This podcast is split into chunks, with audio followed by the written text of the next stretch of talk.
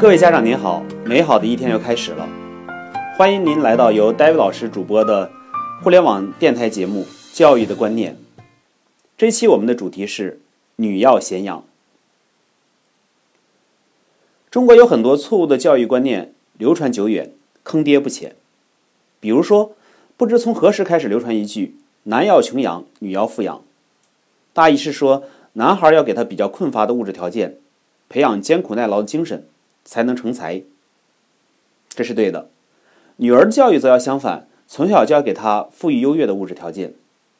据说这样的好处是，女儿从小就见过、经历了富裕物质生活环境，不太容易被一点物质所引诱，也不容易被甜言蜜语所哄骗，嫁入穷家。父母之心可以理解，但这个理由真的可信吗？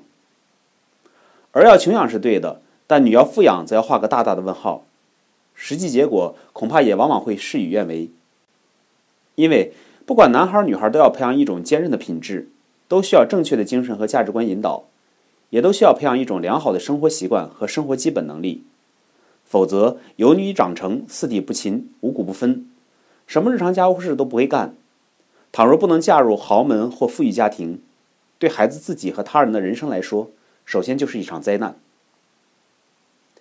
然而悖论在于，越是豪门和大富之家，对于承载着传宗接代、肩负财富和家业继承使命的儿媳妇，往往就会规矩越多，越重视其是否贤惠，而绝不会只去找个不能持家、徒有其表的花瓶摆设。此言非虚。至于普通人家，倘若找了个心比天高的公主病，恐怕日后只会生出无穷的烦恼吧。如今社会不婚族渐成时尚。原因固然多种，但彼此不能担负家庭，甚至不能负担自己的责任，恐怕也是一个重要而现实的原因。年轻人们倘若彼此都不懂得关爱和体谅对方，凡事都以自我为中心，再加上没有任何操持家庭的实际能力，这样的家庭再富裕，也绝对是难以幸福的。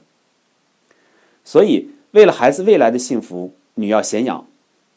倘若希望孩子以后还有能力孝顺家长，则更应如此，家长不可不察。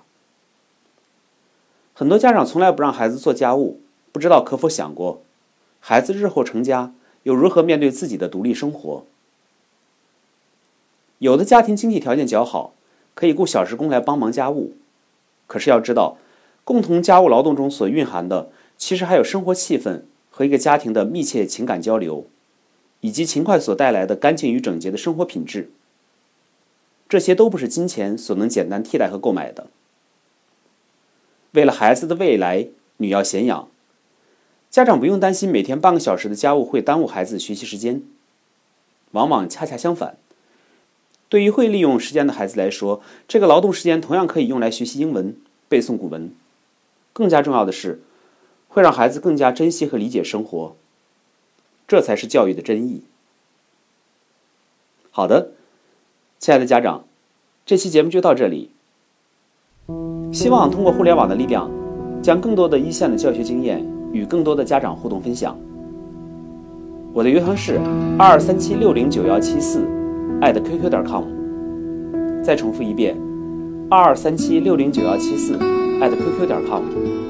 期待您的宝贵意见。下期节目见。